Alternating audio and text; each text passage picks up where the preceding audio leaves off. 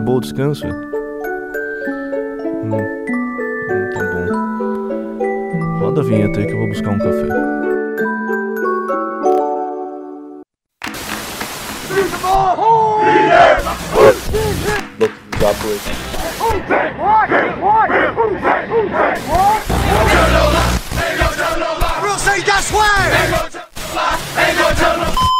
Snap, placement, kick by Hartley, and it is, it is good!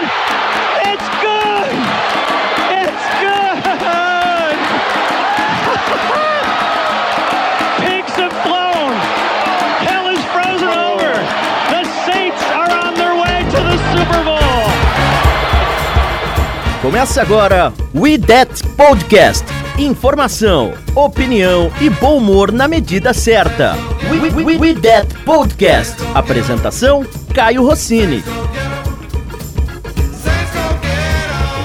Opa, tudo bem? Seja mais uma vez muito bem-vindo ao IDET Podcast. Muito obrigado para você que nos acompanha. Como você já percebeu, estamos todos com muita preguiça. Foi uma semana sem fazer nada, sem assistir jogo do Saints.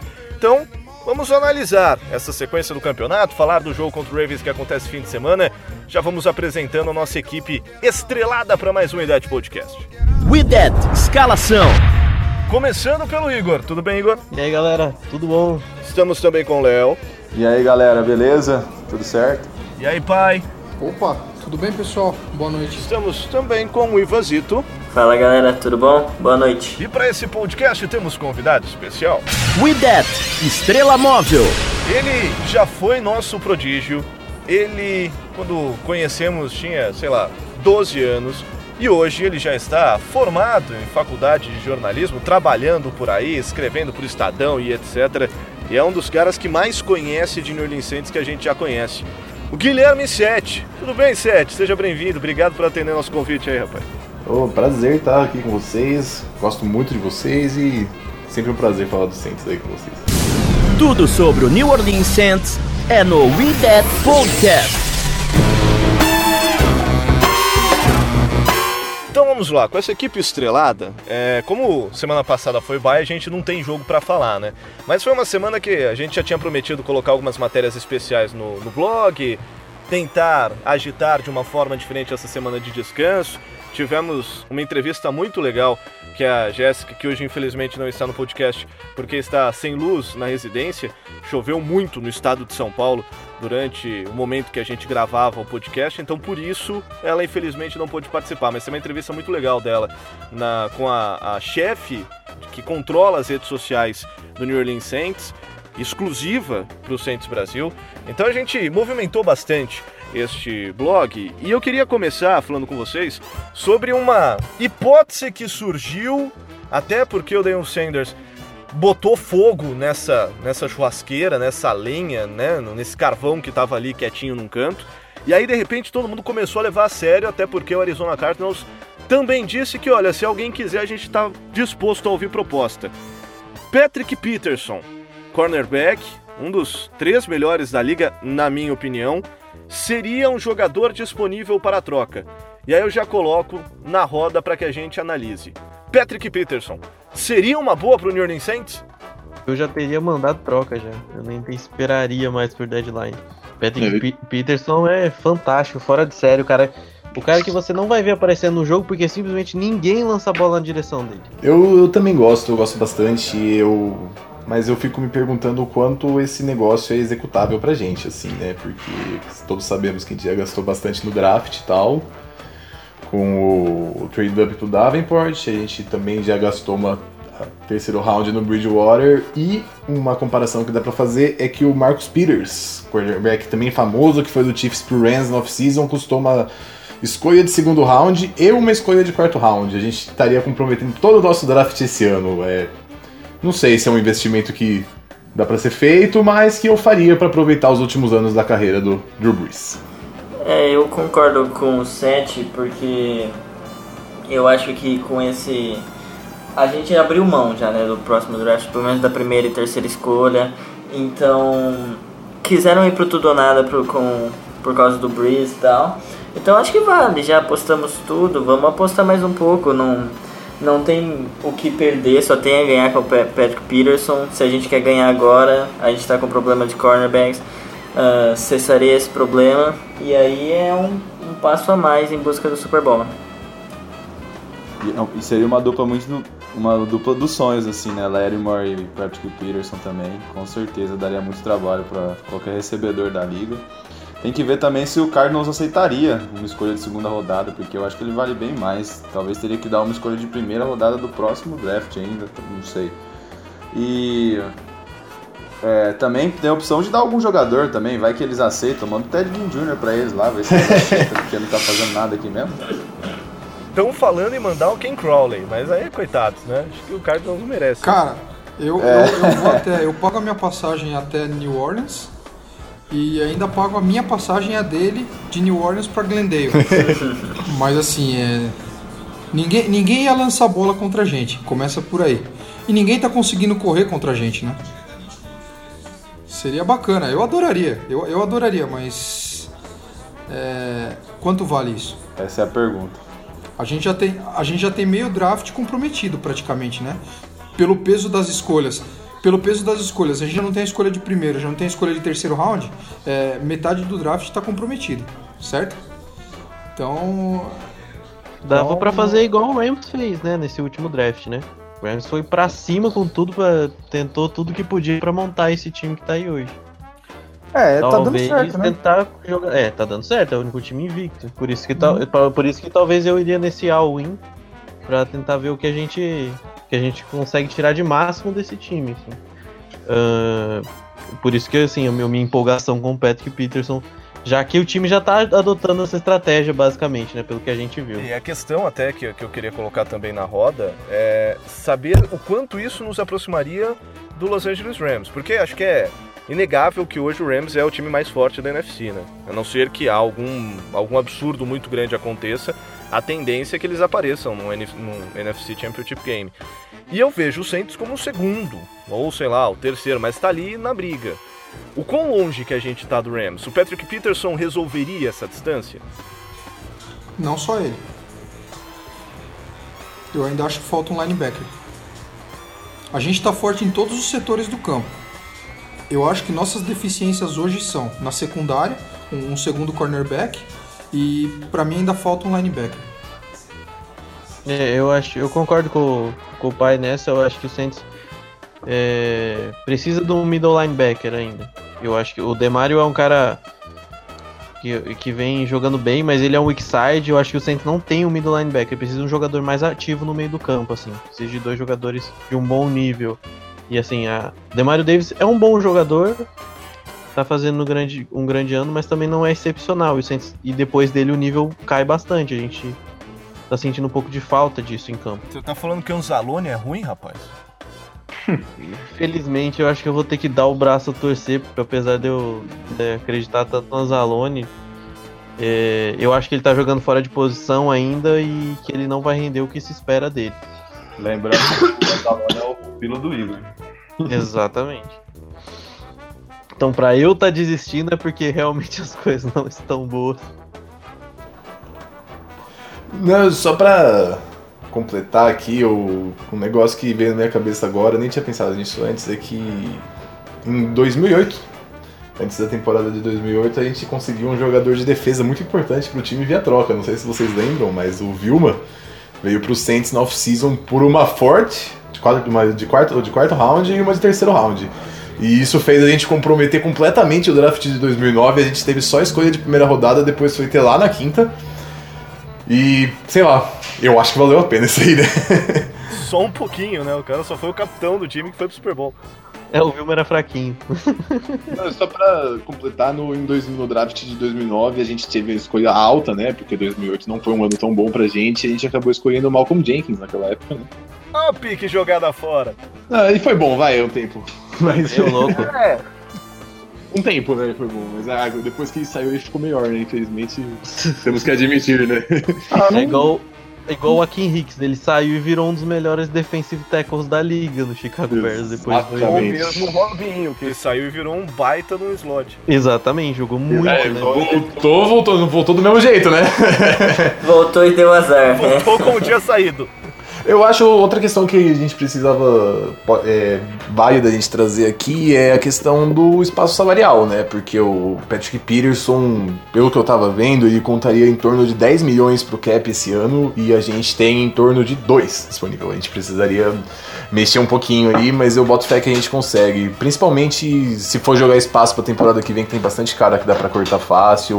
Alguns exemplos que eu posso dar aqui são o Gin, que o Gin, inclusive, se fudeu hoje, né? Vai com Deus. Desculpa, não, desculpa, não podia ter falado palavrão. É... Não, tá valendo, não, aqui tá pode. Aqui o convidado pode. Enfim, eu daria pra cortar o Okafor, o Gin, o Kurt Coleman também, e a maior parte do garantido dele vai esse ano, só com esses caras a gente já abriu uns 15 milhões de espaço salarial, que curiosamente é o que quanto o Pedrick Peterson é, ganha por ano. Bom, a gente, a, gente, a gente, ano após ano, a gente tá vendendo almoço para comer na janta, né? Também. Ah, isso é herança antiga, né? De cortes mal feitos e contratos idiotas do Loomis. Se tem alguma coisa que o é. Loomis sabe fazer, é achar espaço no cap. Ah, sim, sem dúvida. É, assim, assim, assim, assim como ele tem uma capacidade absurda de, de, de dar um dinheiro surreal para nego idiota, tipo o Galete, a, gente, a gente deve estar tá pagando. A gente deve estar tá pagando essa conta até hoje. Spiller não sei também. se acabou já. É, CJ Spiller, Jairus Bird, uh, Jimmy Graham. Brandon Browner. É, dá contratos absurdos. Brandon Brown. De dá, dá contratos absurdos para esses caras e depois a conta fica, né? Então, é. Mas é, eu, pelo menos hoje em dia o, a nossa folha salarial está bastante saudável, assim. A gente já se livrou, terminou de pagar todos esses contratos gigantes. Eu, aqui a gente tem, tô vendo aqui, a gente tem 4 milhões em dead money, né? E só que, curiosamente, 3.2 milhões são do Kobe Fleener, que nem joga mais futebol americano. Coitado. Pois é. é. Acho que pegar a temporada passada essa temporada, financeiramente, são as temporadas mais saudáveis desde que eu acompanho o time, desde 2005. E falando em contrato idiota, tá aí o Kobe Fleener pra mostrar mais um, né? E eu tive esperança que o Kobe Fleener ia ser um jogador de futebol americano, mas ele não, não é muito bom nisso. Eu também, cara, por tudo que eu acompanhei dele em Stanford. Uhum. É, ele, eu achei que ele ia virar. Não, e ele era um cara muito útil no Colts. Ele não foi um Zé Mané no Colts, ele era um tie bem útil no Colts.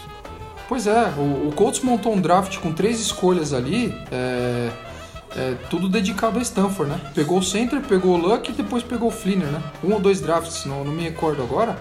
Mas eu acompanhei parte, na época que eu consegui acompanhar mais o college, é, o, o Fleener era top. Sim, ele, ele é melhor da classe, tinha uma expectativa uhum. gigantesca. É, exatamente. Agora, falando em college, já vamos mudar de assunto, porque tem uma outra matéria também no, no blog Saints Brasil, que mostra que por muito pouco a nossa história não foi mudada no draft do ano passado. Quando o Saints escolhe o Marshall Letmore e deu certo, e etc, todo mundo já sabe.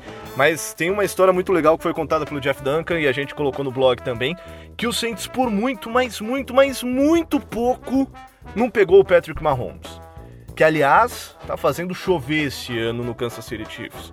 E é legal porque coincidência, o Drew Brees estava no draft room, né, no war room da equipe do Saints, e na hora que o Sean Payton olhou pro draft board e falou, cara, o Patrick Mahomes vai sobrar, ele chamou o Brees de canto falou, Brees, seguinte, se esse cara sobrar eu vou ter que pegar.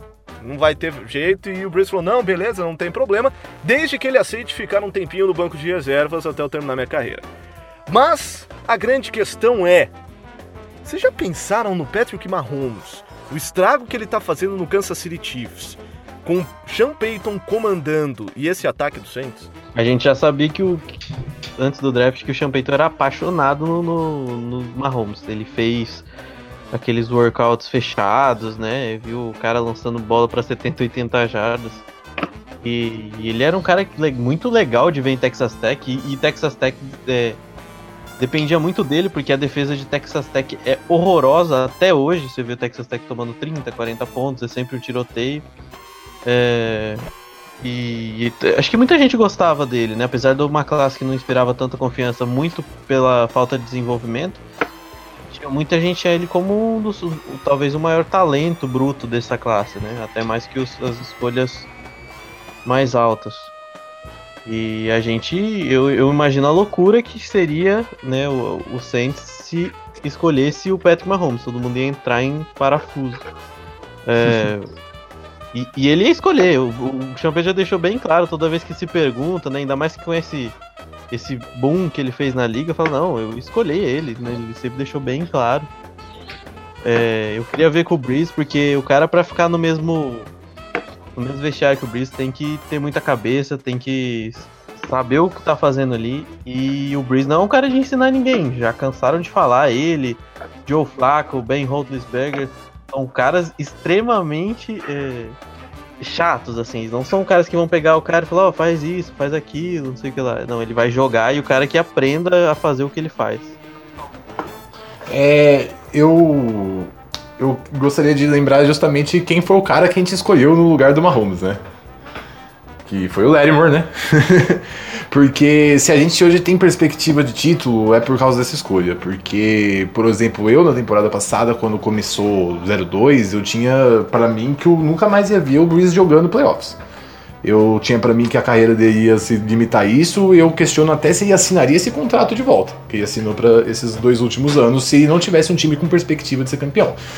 Então eu acho que eu gosto mais do jeito que a história se desenhou pro Saints, porque agora a gente teve a chance de dar dois times decentes pro Breeze disputar mais uma vez, porque a gente estagnou bastante a carreira dele por más decisões e más defesas, né? Então eu, eu, eu, eu fico tranquilo com a gente ter escolhido o Lattimore, que apesar de um começo de ano bem fraco, eu boto fé que aí vai ser um ótimo cornerback pra gente por muitos anos.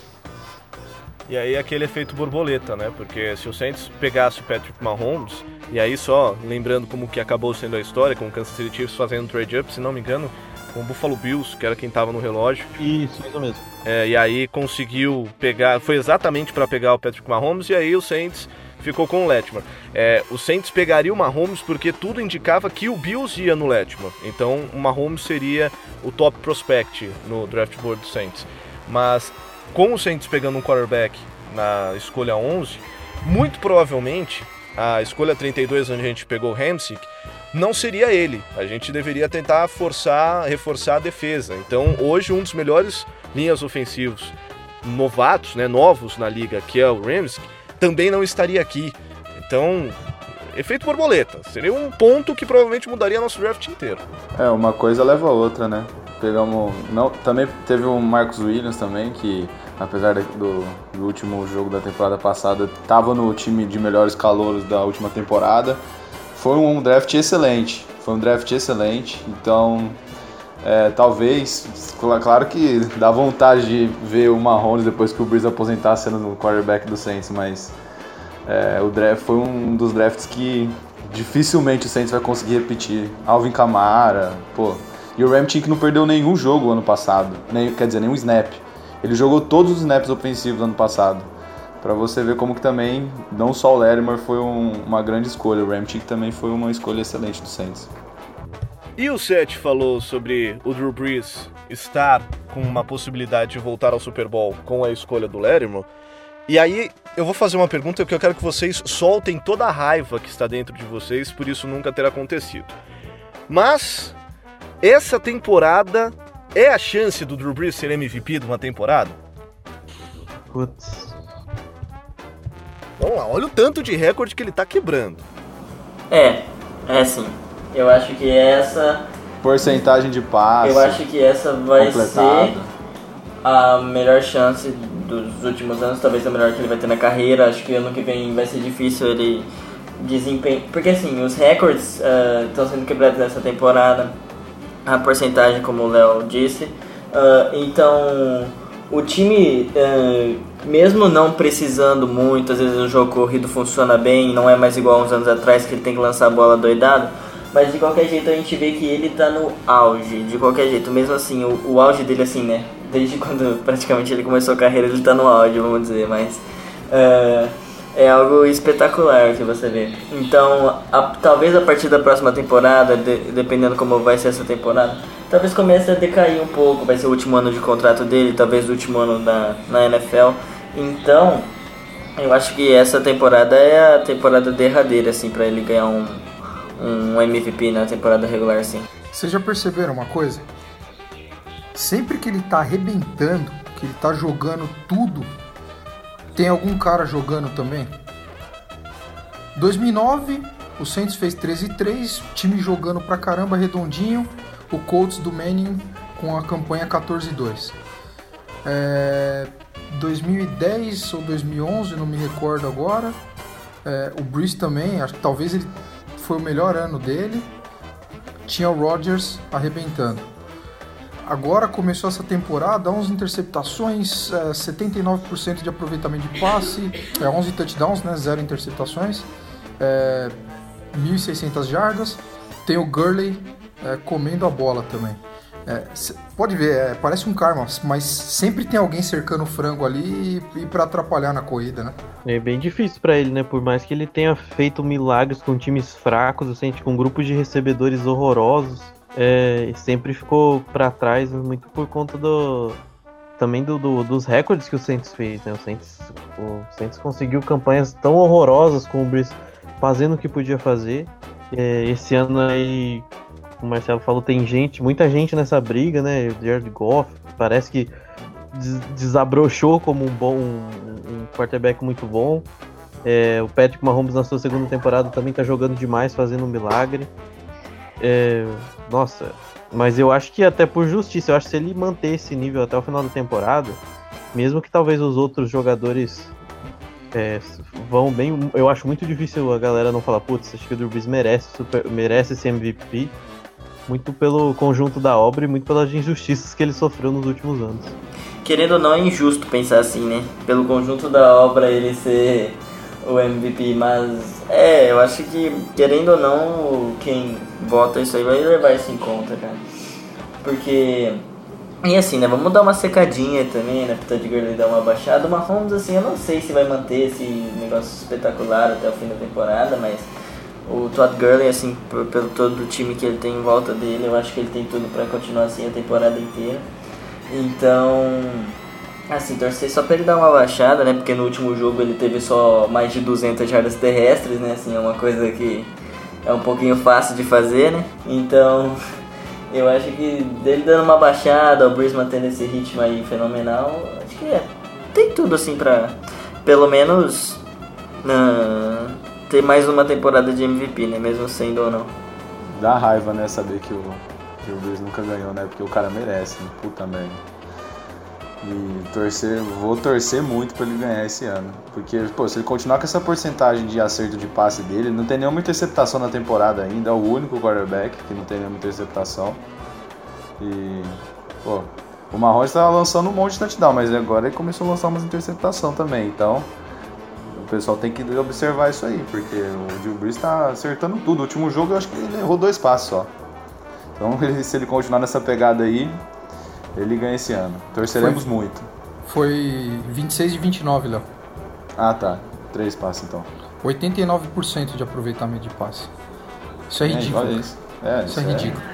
E vale lembrar que domingo que vem tem mais, domingo que vem tem mais, porque ele provavelmente vai quebrar a barreira dos 500 touchdowns.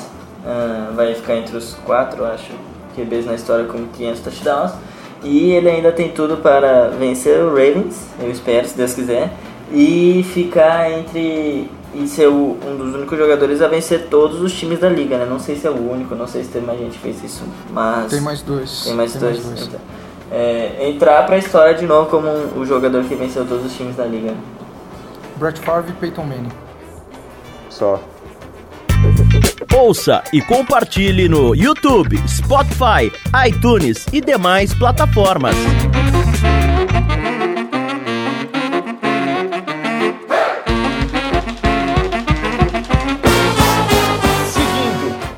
Uma olhadinha no departamento médico. Daqui a pouco a gente já vai falar sobre a restante da temporada e também sobre esse próximo jogo contra o Baltimore Ravens. Mas só dando uma olhada no departamento médico, o Marshall Letmore treinou normalmente, não é problema, ainda está no protocolo de concussão mas deve jogar normalmente no domingo contra o, o Ravens. E a notícia mais feliz do dia, né, Seth? Não, coitado dele, cara. Ah, cara. coitado, mas é, não vai fazer falta, né, gente? Ted Jr. está no Injury Reserve. E o pai tem uma teoria espetacular sobre a lesão do Ted Jr., né? Ah, cara, eu, eu não gosto dele. assim, eu não. É óbvio que eu não, eu não vou torcer pro cara machucar. É, eu, não, eu, não torço, eu não torço pra ninguém se lesionar, né? nem, nem pro Cam Newton se lesionar. É... O James Winston eu torço, eu torço pra ele se fuder mesmo. Ah, não, ah, não mas aí é, é, é, coisa que envolve extra-campo, né? É... Por isso mesmo. Não, mas não. É...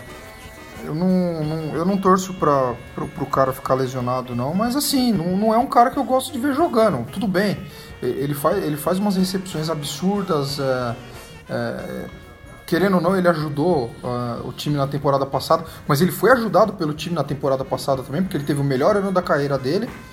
E, e ele foi um cara que teve números absurdos em High State na, na época do college, mas nunca virou na NFL. É, mas enfim, eu, acho que a gente está muito bem de wide receiver agora. É, a gente tem quatro caras bons aí, tem o Camara que recebe bola pra caramba também. E pode ver que ele não fez a mínima falta no jogo passado. Então, assim, que ele fique saudável, que ele seja feliz, mas a gente não precisa dele. Além de tudo, isso dá mais espaço para o Trey Smith crescer né, e ser um exato, grande alvo perto exato, do exato, exato. Eu acho que é exatamente isso aí, porque a lesão dele, infelizmente, vou falar isso, mas é conveniente.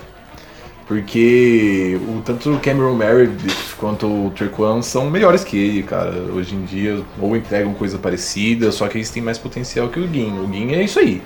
O Guin é isso que ele mostrou. O cara que é um bom para correr rota longa, mas não é um cara confiável. Essa é a, a, a questão, né? Ele dropa bolas, ele Aquela cagada que ele fez contra o Giants, vocês lembram, velho? Gelou de uma jarda. Então, mas é. Eu, eu acho que temos boas armas aí para suprir a ausência dele, sem dúvida.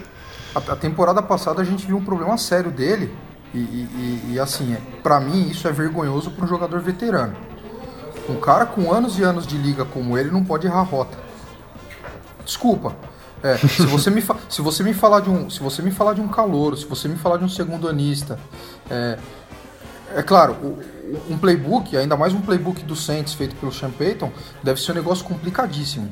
Mas você me falar que um veterano de uma década de NFL, é, ele tá errando rota nessa altura da carreira, é, desculpa, isso aí é inaceitável. É, esse ano o Sean Payton criticou ele, né? Por, criticou ele por erro em, em rota, em, é, isso é bem complicado. O Ted Ginn, esse, é, além das mãos, que sempre foram um problema, né? Que é um cara que é cercado por drops, não importa onde ele passou, ele teve alguns momentos horrorosos. É...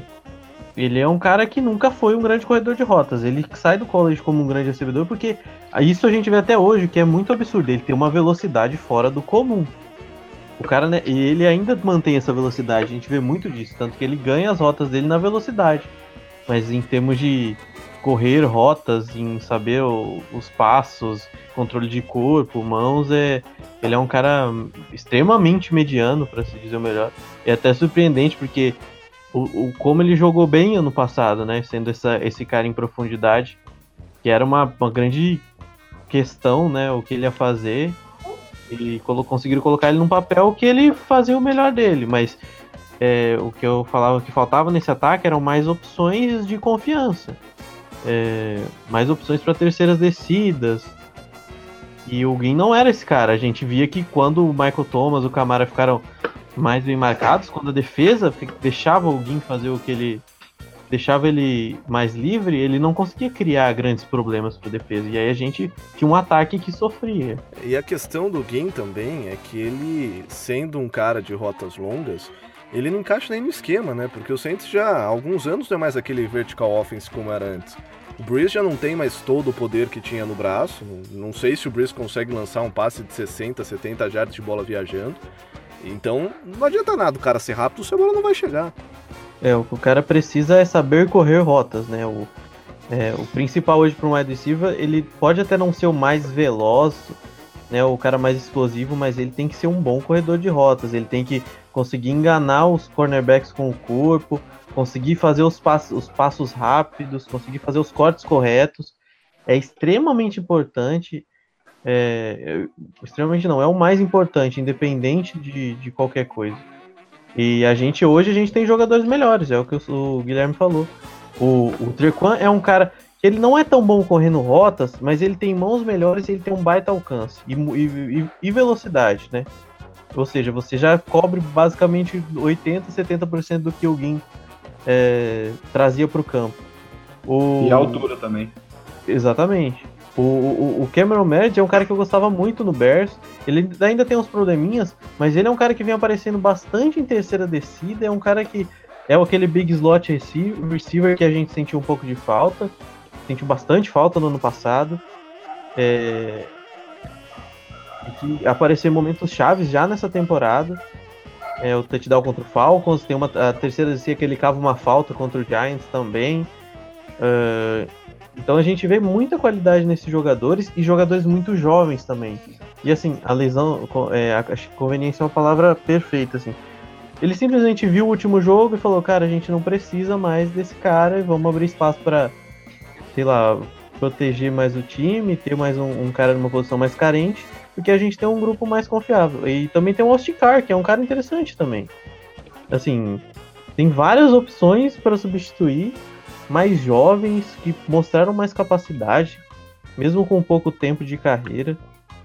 É, o Gui foi é uma fatalidade para ele, né? Mas é o que aconteceu. Você tem que ser melhor correndo rotas. Não adianta você ser um cara extremamente veloz. A gente cansa de ver isso na NFL.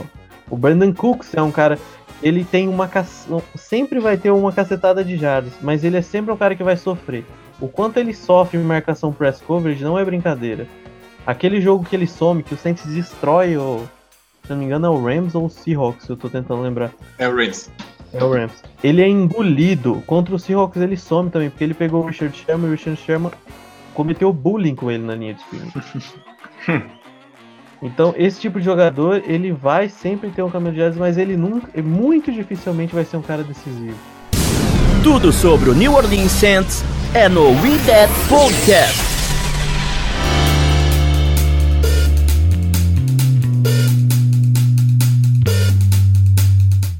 Vamos então falar desse restante de temporada.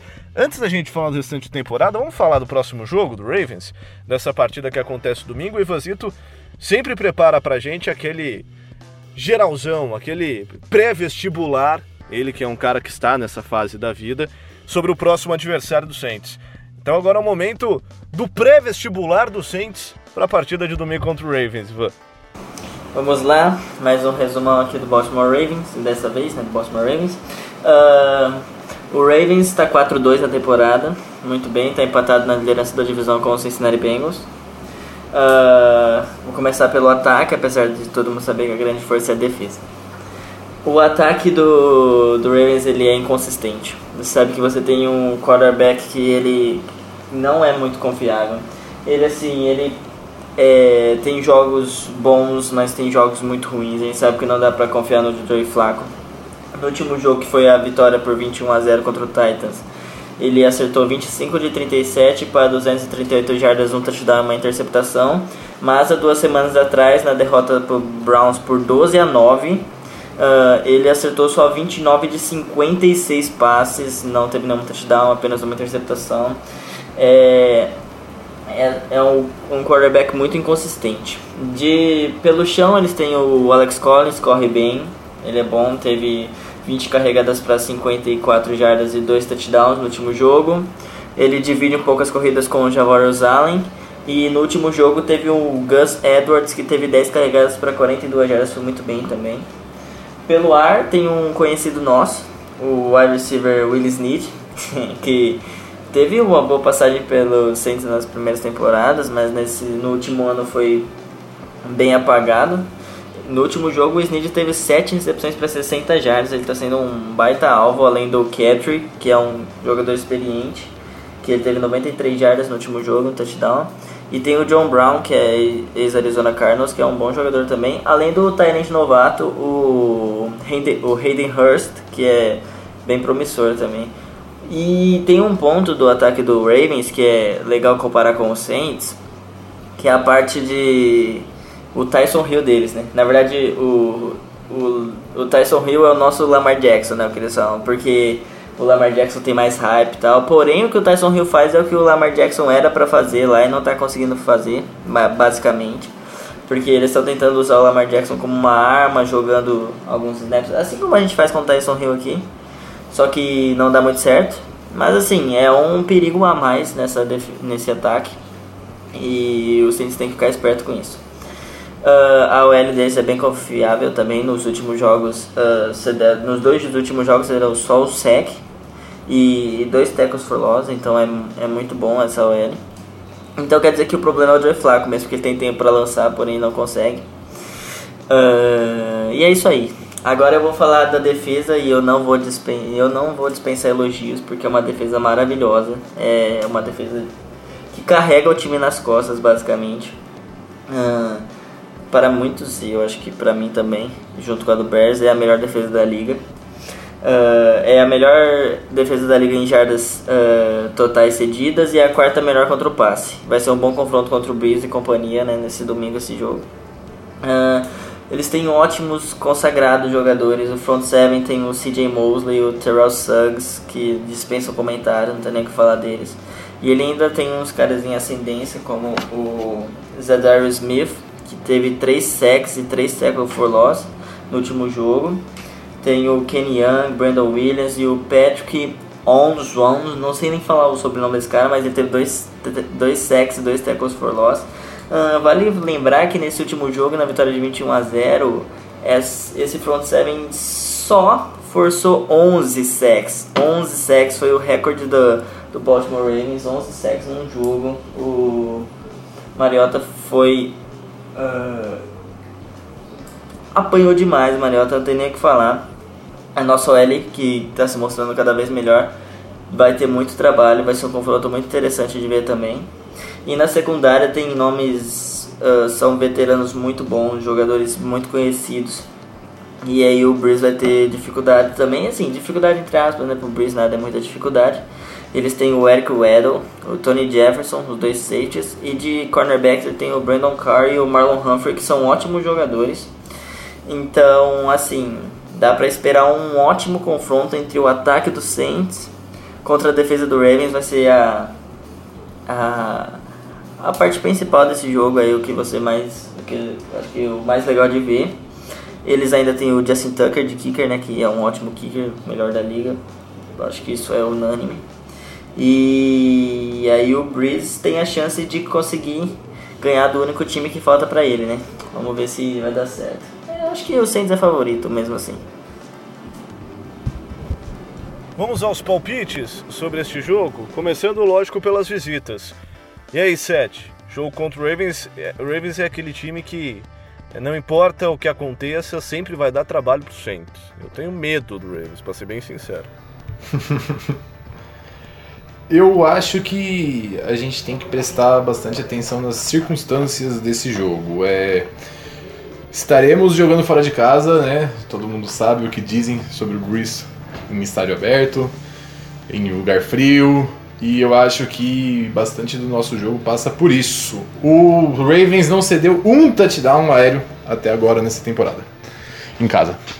Tudo bem que eles só tiveram dois jogos, né? Contra o Bills e contra o Broncos. Mas mesmo assim o Breeze vai ter bastante trabalho. E eu acho que a chave do jogo é justamente não fazer besteira. Ou porque eu não, não acredito que o ataque deles vai dar um vareio muito grande na nossa defesa. Assim. Eu tô vendo uma crescente na defesa e eu acho que o a questão tá na gente conseguir proteger a bola e não fazer besteira com ela. E aí, pai? Vai ser jogo complicadinho, né? Jogo chato sempre. É, eu diria que independente de quem ganhar esse jogo, eu acho que não passa, não passa da casa do, do dos 10. A defesa deles é excelente, a nossa tá melhorando. É, cada jogo, inclusive a secundária. É, Acho que nos dois últimos jogos a gente não pode reclamar da secundária. O ponto mais fraco deles é o ataque. É, o nosso é, dispensa comentários, né? Eu não sou de dar palpite, cara. Vocês sabem bem. É, mas também não vou ser o pessimista de sempre, como, como eu sou aqui, né? É, eu acho que vai ficar nisso aí. Vai ser um jogo apertado e jogo de poucos pontos. Mas tô confiante. Tô confiante que a gente ganha. E aí, Léo? É, então, concordo bastante com o que o pessoal falou, como o Ivan disse, vai ser o jogo entre os times que tem o quarterback especial que entra, o Lamar Jackson e o Tyson Hill, isso vai ser bem interessante. E como o Seth falou, é, como o Drew Brees às vezes pode ter alguma dificuldade no frio e tal, importante, muito importante conseguir correr bem com a bola, né? Mark Ingram e Alvin Kamara vão ser extremamente importantes para o nosso sucesso nessa partida e nossa defesa crescendo. E também falar como que o time do Baltimore Ravens é um time inconsistente, né? Os caras vai e quase é, perde do Brown sem, conseguir fazer nada no ataque e depois vai e consegue um shutout, um shutout down lá no, no, no, Tennessee Titans, um puta jogo. Então eles são bem. Uh, antes da semana bye, o Saints pensava uma coisa do Baltimore. Agora nessa semana eles já estão pensando outra, porque foi um jogo que eles. O Tennessee não conseguiu fazer nada contra eles. Então eles já estão vindo com uma puta moral contra a gente. Mas sempre o otimismo, otimismo de sempre. Uh, acho que o Drew Brees vai conseguir ganhar desse último time, desse último time que falta. E o Saints vai, se, se ganhar esse jogo, vai se colocar com certeza como um dos grandes favoritos a ficar até uma baia nos playoffs. Então vou de também concordo com o Marcelão, vai ser bem apertado o jogo. Acho que vai ser uma posse de bola só de diferença, sete pontos. Vozito? Mano, eu acho que o Saints vai sofrer muito e, mas a gente vai conseguir sair com a vitória. Vai ser assim, não mais que uma aposta também. Eu aposto até em só um field goal de diferença, um 20 a 17, alguma coisa assim. Mas não vai sair muito ponto mesmo.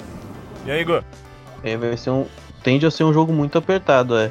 Cuidar bem da bola e proteger o Breeze vai ser muito importante. Eu acho que o.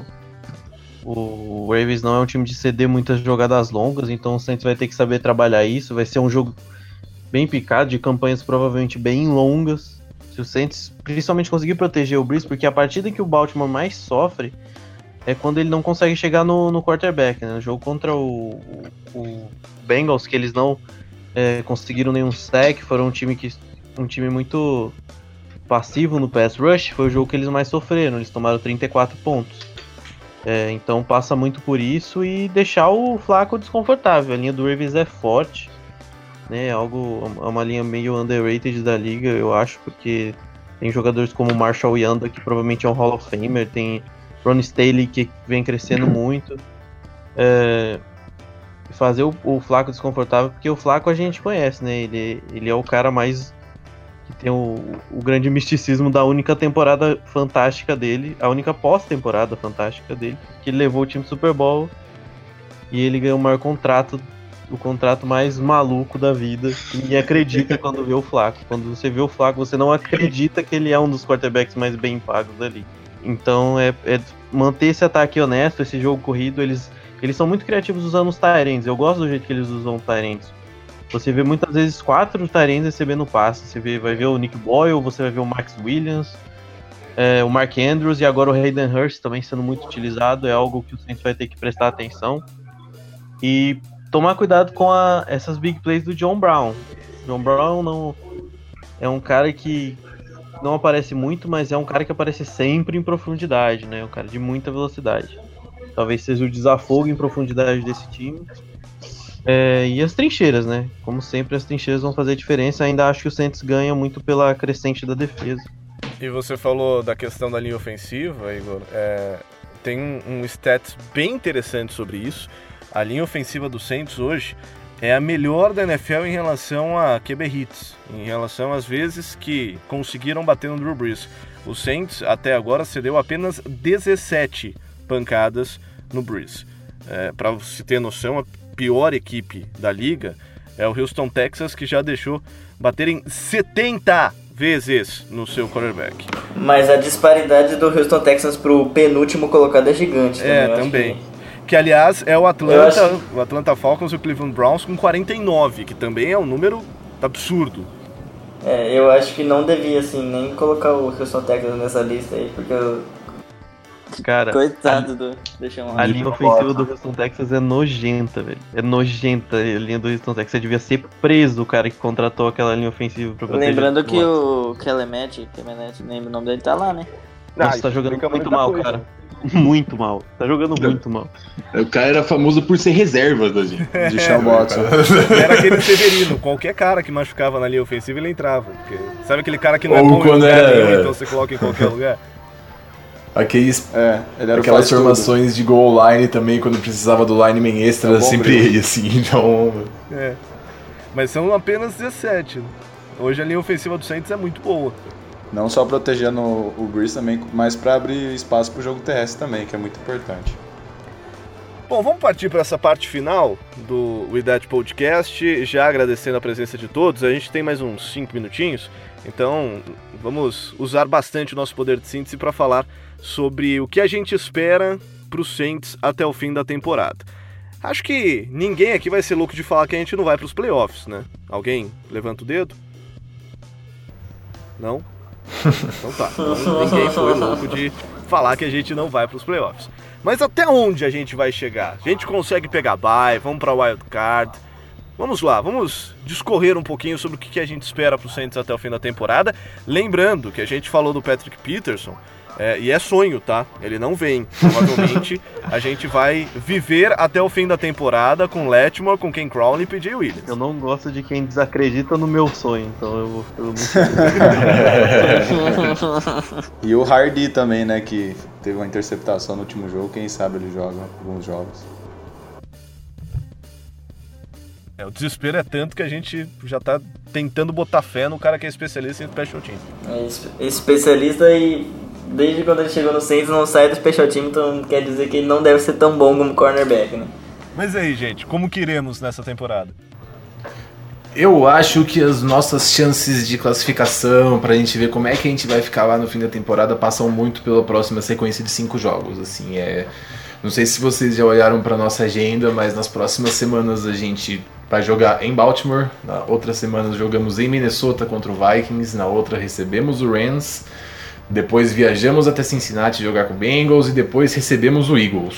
Olha isso, são cinco dos melhores times. Cinco times que você pode discutir que estão no top 10 da liga. Então, e são três fora de casa, então a gente vai ver o verdadeiro. A nossa verdadeira prova de fogo vem daqui pra frente, assim. Eu acho que essa é a grande questão e ver como, como é que a gente for reagir. Se a gente conseguir sair com duas vitórias ou três, essa sequência de cinco jogos, a gente consegue pensar em folgar no primeiro round, mas se a gente não conseguir sair com um recorde positivo disso aí, eu imagino que fique mais difícil. Eu repito semana após semana aqui que a nossa tabela é lazarenta. Não é de Deus. É lazarenta, cara. Olha, essa, essa tabela é. Cara, não é de Deus, tudo pode acontecer aqui. Inclusive quatro derrotas, não é nada de outro mundo, tá, gente? Vocês podem achar que eu sou pessimista da turma, e eu sou mesmo. Mas é, pegar o Ravens fora, pegar o Vikings fora, pegar o Rams em casa e pegar o Bengals fora, por que, que a gente não pode sair disso 0-4? Eu diria, inclusive, que é bem realista. Tá? Não, realista. Não, tá certo. Então, assim, eu, eu, eu tenho minhas estimativas aqui, eu tenho, eu tenho minha tabelinha no Excel, jogo a jogo lá, e, e eu vou vendo minha porcentagem de acertos, né? Bom, eu tô, eu tô com 100%, mas eu tinha trocado é, Tampa Bay Buccaneers por Atlanta Falcons, então a gente acabou recuperando e no final das contas eu tô, eu tô bem na fita. Mas eu tô pro 11-5. Eu tô pro 11-5 na temporada. E desses próximos 4, 5 jogos aí a gente perde quais deles? Nessa Olha, eu, eu, eu coloquei como ganhável. é, é, eu coloquei como ganhável aqui o, o, o Ravens. Eu coloquei um jogo como ganhável e, e o Bengals também. Agora, o, o, o Rams tá um 50-50. E, e o Vikings, se a gente perder pro Vikings lá, pra mim não é, não é, não é nada absurdo, não. Sim. A força seria, tipo, a gente jogar no Superdome, mas justo quando, justo quando a gente vai jogar no Superdome, a gente vai pegar o melhor time da liga, né? Só isso. eu acho que é o que acaba equilibrando. É assim, e se você for analisar, é, o ano passado, na, na temporada passada, eles estavam bem também. E a gente foi jogar em Los Angeles. Não foi um jogo fácil para eles. Tudo bem que assim, a gente começou naquele 30 Hz de sempre, é, e depois foi buscar o resultado, etc. Mas no final das contas, a gente causou bastante problema para eles lá. É, mesmo com a dificuldade, todo jogo vai dar jogo, né? O Saints é competitivo, cara. Difer- diferente de outras temporadas aí, é, é, onde a gente via a, a nossa defesa deixar o time adversário abrir duas posses de bola e depois o Breeze sair que nem um louco correndo na ladeira para correr atrás do placar, agora a gente é um time competitivo. Então isso aí acaba dando esperança também. Mas eu mantenho a minha, eu mantenho a minha, minha posição aqui de, de, de, de ser o, o cético, o pessimista da turma. E eu sigo com o meu 11-5 aqui. Que já é um bom recorde, já um, uma boa campanha. Até, a, até porque o realista e o pessimista eles sofrem menos, né? Ou não. Ah, sofrem. Basta ver o que a gente, basta ver o que a gente acompanha nos grupos por aí.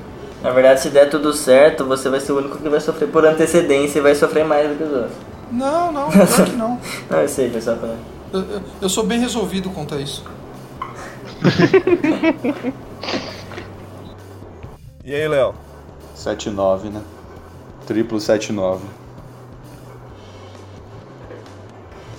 Mas eu acho que. É, eu acho que essa. Que essa temporada. com- parecia que ia, que ia começar bem mal de novo, mas o time conseguiu dar a volta por cima. Essa crescente da defesa anima muito. É o que a gente sempre fala, né? Quase todo podcast. O ataque a gente sabe que tem capacidade de destruir qualquer um, mas o que é o, o perigo é a nossa defesa conseguir parar, porque esses próximos cinco times aí, como o Seth falou, pô, é uma tabela que os, se o pessoal fica pensando, se os jogadores ficam pensando muito, eles não conseguem dormir, porque é muito difícil, é muito difícil. E, e vão ser jogados, tenho certeza que pelo menos os três próximos vão ser jogaços, é, jogos muito bons, muito competitivo. Mas o- vale lembrar também que a NFC tá, os times da NFC também estão bem mal. O Green Bay Packers, que eu achava que ia ser um time que ia dar muito trabalho esse ano, pô, eles quase tomaram um pau do São Francisco na, na segunda-feira, com quarterback reserva. O São Francisco correu até com o jogo terrestre em cima deles. Então a NFC não está muito bem esse ano. É, e isso é uma coisa boa também, porque se o Saints ganhar do Baltimore, vai ficar em segundo já e, pô, tem que ver como que os outros times vão, vão ir da NFC também para ver se o Saints consegue uma bye week ou não. Mas eu acho que se já conseguir jogar o, wild, de wild card em casa já já tá ótimo já, porque o Saints nos playoffs em casa é é demais. Do jeito que tá indo a temporada, principalmente na NFC ah, Leste e na NFC Norte, eu acho que o Saints, mesmo estando, mesmo terminando 11-5, como é a projeção do pai, a gente pode até pegar uma posição 2 com esse, com esse recorde. É, lembrando que na temporada 1 do, do Breeze e do Peyton, 2006, fomos. Folgamos no primeiro round com 10-6. Mas eu acho assim, como, como o Seth falou, é, vai. É os cinco jogos aí. Eu, se eu sair desse, se eu sair desses cinco jogos com três vitórias, cara, aí minha confiança aumenta absurdamente e eu passo pro time de vocês aí, os otimistas Não, é, natos. é- a NFC é, é extremamente competitiva, né? E a gente vê muito time, que nem o Léo falou, com grandes expectativas caindo, né? Por exemplo, o Chicago Bears que começou com uma defesa avassaladora e aí a gente viu o que aconteceu contra o Packers, naquele jogo bizarro que o Mitch Trubisky morre no intervalo e não faz mais nada no segundo tempo. O... Aí o Bears tem partidas consistentes e perde pro Dolphins, sabe? O Trubisky Com vai lá e mete 40 com o Brock Osweiler. Então, sem conseguir encostar no Brock Osweiler, sem conseguir encostar em ninguém. Uma defesa que tem a defesa com mais sexo da temporada. Posso fazer um É, adendo? Posso fazer um adendo sobre sobre Bears e Dolphins? Uhum. Isso aí é Claro. um imbecil, um imbecil conhecido da mídia nacional paga a língua. Ele tweetou, ele tweetou que ele tava agradecendo o fato do Bears jogar contra um cosplay de poste. Ele pagou a língua, cara. Eu adorei. Ai, foi gostoso. Ele só esqueceu É. que ele tem Trubisky, né? É, ele esqueceu que ele não tem quarterback. O Bears não tem quarterback. Bom, fecha parênteses. Segue o jogo. O, o Trubisky ele é manco, ele só lança pro lado direito. É... Aí você vê o Packers sofrendo contra um 49ers que tem uma defesa com muitos buracos e o CJ Beathard como quarterback. O CJ Beathard não era pra ser jogador da NFL nem aqui nem na lua. É... E ele parecia bom, né, nesse jogo. Ele jogou bem. é- é- ele parecia um quarterback. Ah, mas duas mães também, né? É, duas mães é, é, as defesas. Terrível. Terrível. E sim, pra mim o grande problema do Packers é o Aaron Rodgers tá jogando baleado, ele não faz uma grande temporada. É, ele não faz uma grande temporada e o Mike McCarthy é um péssimo head coach. Pessimamente ofensiva. muito do ataque passa pelo próprio pelo próprio Aaron Rodgers, né? Então, se o Aaron Rodgers não tá sendo a, o, o deus que ele é, que é o, né? É, o, o Packers não consegue funcionar, não tem outras opções. Aí você tem o Rams que vem jogando muito, mas com jogos muito próximos, né? O Rams sofre contra o Broncos, o Rams sofre contra o Seahawks, né? O Seahawks todo remendado, o, o Seahawks também um dos times mais bizarros. Todo mundo esperava que fosse um, um desastre pelas grandes percas e e conseguindo fazer jogos extremamente competitivos. Uh, aí você tem o Cardinals e o 49ers que para mim já estão fora de qualquer coisa. O Vikings que a gente não sabe se vai virar alguma coisa, porque o Vikings fez partidas muito boas, mas foi extremamente decepcionante, tomou um vareio do Buffalo Bills. Assim, é bem confusa a NFL esse ano, tá bem legal por causa disso, né? A gente tem vários jogos disputados e várias surpresas malucas, né? Você vê o Buffalo Bills vencendo o Vikings, eu acho que ninguém esperava que o Buffalo Bills fosse vencer um jogo nessa temporada. Hum. Que ele já venceu o Vikings e Titans, né? O próprio é... Falcons era um dos favoritos na NFC e com as contusões aí, aparentemente é, a temporada deles acabou.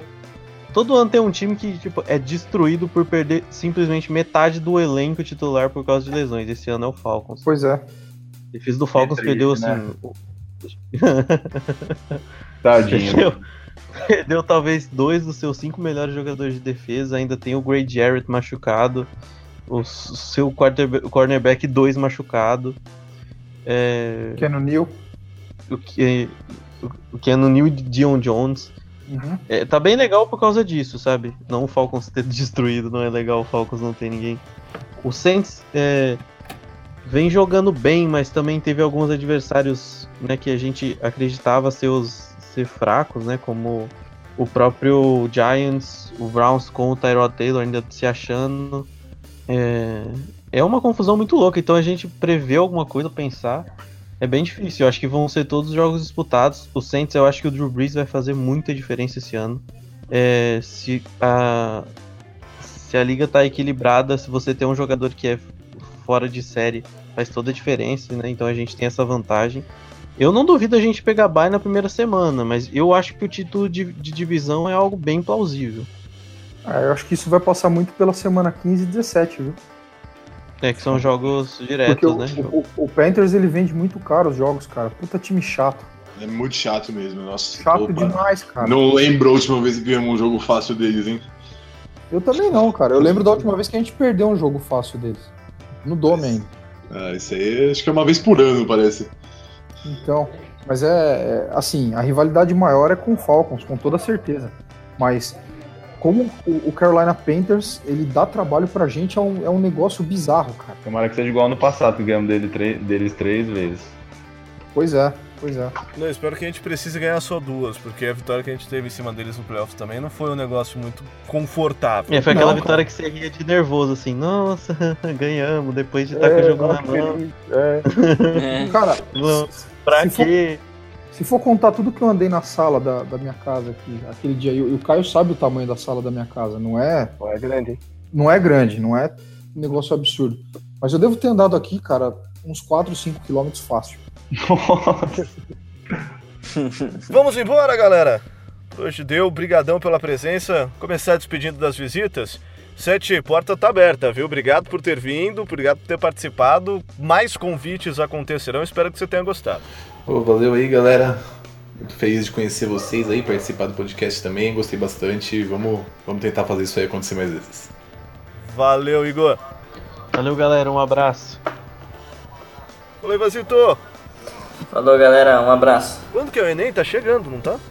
4 e 11. É, tá chegando. Tá chegando, tá chegando. Estuda. Tem, tem jogo no dia, tá? É, o, no, depois do dia 11, o jogo, o Enem é à tarde, né? E aí 7h25 tem Saints Rams. Só é isso. Eu, eu espero que você não dê. Eu espero que você não dê o azar que eu dei em 98 fazendo vestibular com o Brasil jogando contra o Chile na Copa do Mundo. Nossa. Só isso. Falando nisso, falou, pai. Pô, falou, galera. Valeu. É, agradecer a presença do Sete aí. Fui eu que enchi o saco dele lá. Primeiro na segunda-feira, na segunda-feira não rolou, depois falei com ele de novo. É, muito bacana ele ter participado. é, é um dos caras que mais conhece do Saints, que, que eu conheço. E a casa tá aberta, pode pegar cerveja na geladeira, fica à vontade. Volte quando quiser. O louco ficou até sem graça ouvindo esse tipo de coisa aí, mas. ah, não, não, precisa ficar não, não precisa ficar não. Você sabe, você sabe que é verdade. Ah, você que tá falando. O, o, o, tio, o, tio, o tio do churrasco pode mandar aquele abraço semanal? Claro. Mais um aniversariante da semana, torcedor do Saints que acompanha o podcast, que acompanha o blog, o Mineirinho Gui, professor de educação física lá dos Cafundó de Minas, lá, fim do mundo. É, mandar um abraço para ele aí, deixar os parabéns já adiantado que ele faz aniversário essa semana. Eu sempre acho um aniversariante para mandar abraço, tá? Só pra você ver como os caras seguem a gente. Graças a Deus, né? Quer dizer que tem bastante ouvindo a gente. Tem, cara. Valeu, Léo. Valeu, galera. Abração. Go Saints. E assim terminamos mais o IDET Podcast. Lembrando que você pode seguir a gente. Estamos no Spotify, no iTunes. Novidade, estamos também no TuneIn, estamos no YouTube, enfim, um monte de lugar onde você pode ouvir o Idade Podcast. Lembrando também, redes sociais, facebook.com.br Brasil, twitter.com.br Brasil09, segue a gente lá. E acompanha também a gente no blog centrosbrasil.blogspot.com, sempre tem coisas quentíssimas para vocês. Até a semana que vem e vamos torcer para que a gente vença o Ravens que o Drew Brees seja um dos poucos jogadores que venceu todos os times e que o pai esteja errado e a gente consiga pelo menos três vitórias nessa sequência difícil que tem pela frente. Who that?